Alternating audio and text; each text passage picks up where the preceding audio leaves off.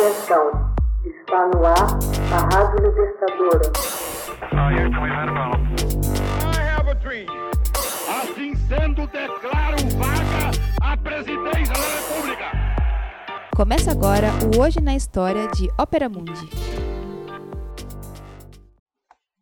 Hoje na História, 27 de agosto de 1883. Erupção vulcânica explode ilha de Krakatoa.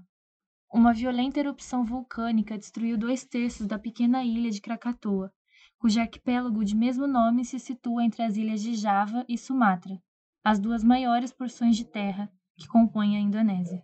O fenômeno natural provocado pelo vulcão na montanha de Pebbleweighten provocou diversos tsunamis e matou 36.417 pessoas. É considerado por muitos especialistas como a explosão vulcânica mais violenta da história moderna. A série de erupções começou um dia antes, em 26 de agosto. A sucessão de erupções durou 22 horas. A explosão é considerado o estrondo mais alto já escutado na história moderna, podendo ser ouvida a 4.800 quilômetros de seu ponto de origem.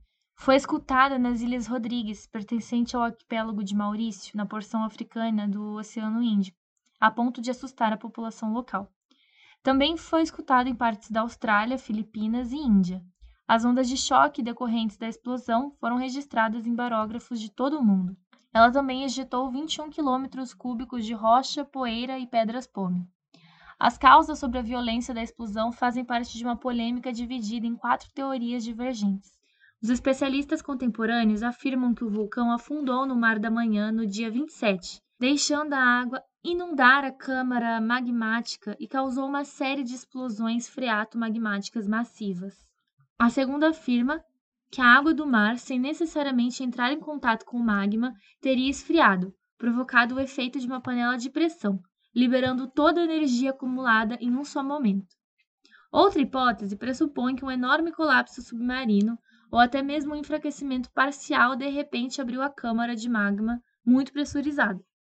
E por fim, a quarta teoria fala em uma mistura de magma causada por uma infusão de súbito, com o magma quente para dentro da câmara de magma mais frio e mais leve. Em 1927, a pequena ilha de Anak Krakatau, filha de Krakatoa, equivalente ao noroeste da ilha, emergiu da caldeira vulcânica causada pelo evento daquele dia. As caldeiras são estruturas de colapso sobre uma câmara de magma. Mesmo após a explosão, o arquipélago continua a apresentar uma flora e fauna diversas, beneficiada por seu clima tropical. Atualmente, o arquipélago faz parte do Parque Nacional de Ujung Kulon e pertence ao Patrimônio Mundial da Unesco, Organização das Nações Unidas pela Educação, Ciência e Cultura. A ilha dista apenas 160 quilômetros em raio da capital indonésia, Jakarta. Administrativamente, o arquipélago pertence à província de Lampung, Sumatra. As regiões vizinhas de Banten e Lumpung ficaram devastadas, sofrendo por anos com os dejetos. Documentos de navios testemunham esqueletos flutuando em alto mar em direção à África, colados a pedras, isto um ano após a erupção. Essa não foi a primeira vez que Krakatoa foi abalada por erupções.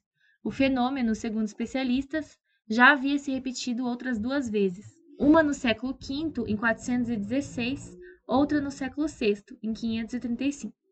O vulcão continua ativo, mas a possibilidade de um novo evento da mesma magnitude é considerado relativamente limitada.